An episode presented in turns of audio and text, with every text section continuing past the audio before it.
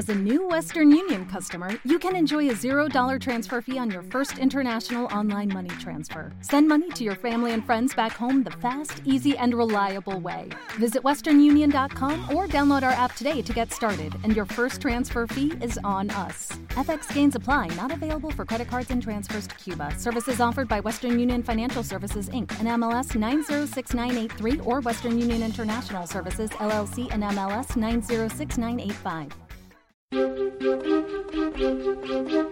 Soy Fernando Díaz Villanueva y esto es El Contrapunto.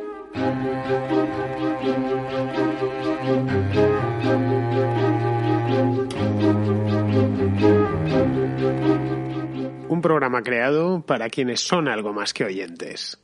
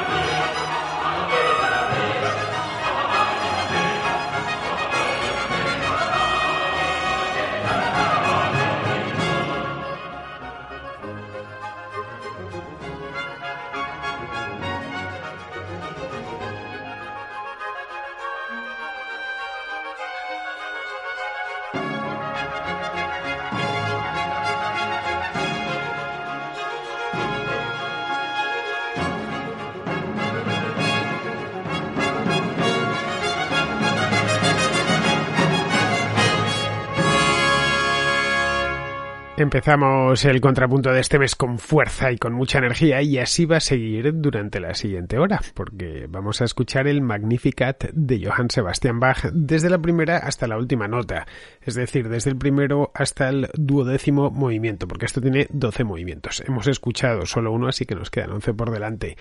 El Magnificat, seguramente muchos de vosotros lo conozcáis y lo hayáis escuchado muchísimas veces. Esto de cualquier manera va dirigido tanto a los que lo habéis escuchado como a los que no, como a los que no conocíais esta obra que alguno habrá.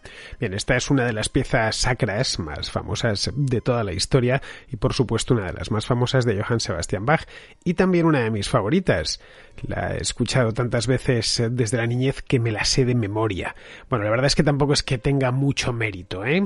Eso de saberse el Magnificat de Bach de memoria, bueno, cualquier Magnificat, porque todos son iguales, el texto es el mismo, porque es un texto bastante corto, todo hay que decirlo. Cualquier persona que vaya a misa y que esté acostumbrada a cantar en la iglesia se lo conocerá, supongo que en español, pero también seguramente en, en latín. En este caso es el latín.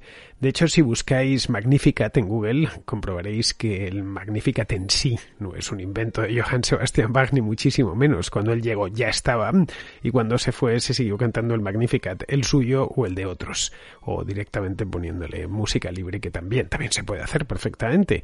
Importa en este caso que la voz del cantante o la cantante sea buena. Él lo que hizo fue limitarse a ponerle música hace 300 años, además 300 años eh, casi casi justos, en el año 1723, que es cuando, de cuando está datada esta pieza magistral. Bueno, esta en concreto que hemos escuchado, ¿no? esta es un poco posterior. Eh, un Magnificat es un, el primero de los Magnificat de Bach, porque tiene dos. Un Magnificat, para el que no lo sepa, es un cántico, un cántico litúrgico, que viene directo del Evangelio del Evangelio de Lucas, eh, concretamente. El evangelista cuenta el encuentro entre la Virgen María y su prima eh, Isabel, en algún punto no recuerdo el nombre, cerca de Jerusalén. Eh, cualquiera que haya ido a misa o que conozca algo del, del Evangelio, pues conocerá esta visita, la famosa visitación. Isabel es muy famosa en la Biblia, es la madre de San Juan Bautista, bueno, y además de prima de la Virgen. Bien, en el encuentro, en aquel encuentro, según Lucas, María le dijo a Isabel lo siguiente, y esto son, este es el texto concreto, os lo voy a decir en, en español naturalmente, aunque bueno, os lo podría decir también en latín, que es para lo que está compuesto, pero no lo entenderíais, a no ser que haya algún profesor de latín en la audiencia y en ese caso lo que me afiaría es la conducta por eh, leerlo mal. Bien, os lo leo en castellano. Dice lo siguiente, dice, proclama mi alma la grandeza del Señor y se alegra mi espíritu en Dios, mi Salvador porque ha puesto sus ojos en la humildad de su esclava, y por eso desde ahora todas las generaciones me llamarán bienaventurada, porque el poderoso ha hecho obras grandes en mí, su nombre es santo y su misericordia llega de generación en generación a los que temen, a los que temen al Señor, ¿se entiende? Bien, esto de a los que temen al Señor se entiende es cosa mía. Proseguimos con el texto. Él hizo proezas con su brazo, dispersó a los soberbios de corazón, derribó del trono a los poderosos y enalteció a los humildes, a los hambrientos los colmó de bienes y a los ricos los despidió vacíos. Y ya por último termina auxilio a Israel, su siervo, acordándose de la misericordia, como lo había prometido a nuestros padres en favor de Abraham y su descendencia. ¿Te está gustando este episodio? Hazte fan desde el botón apoyar del podcast de Nivos. Elige tu aportación y podrás escuchar este y el resto de sus episodios extra. Además, ayudarás a su productor a seguir creando contenido con la misma pasión y dedicación.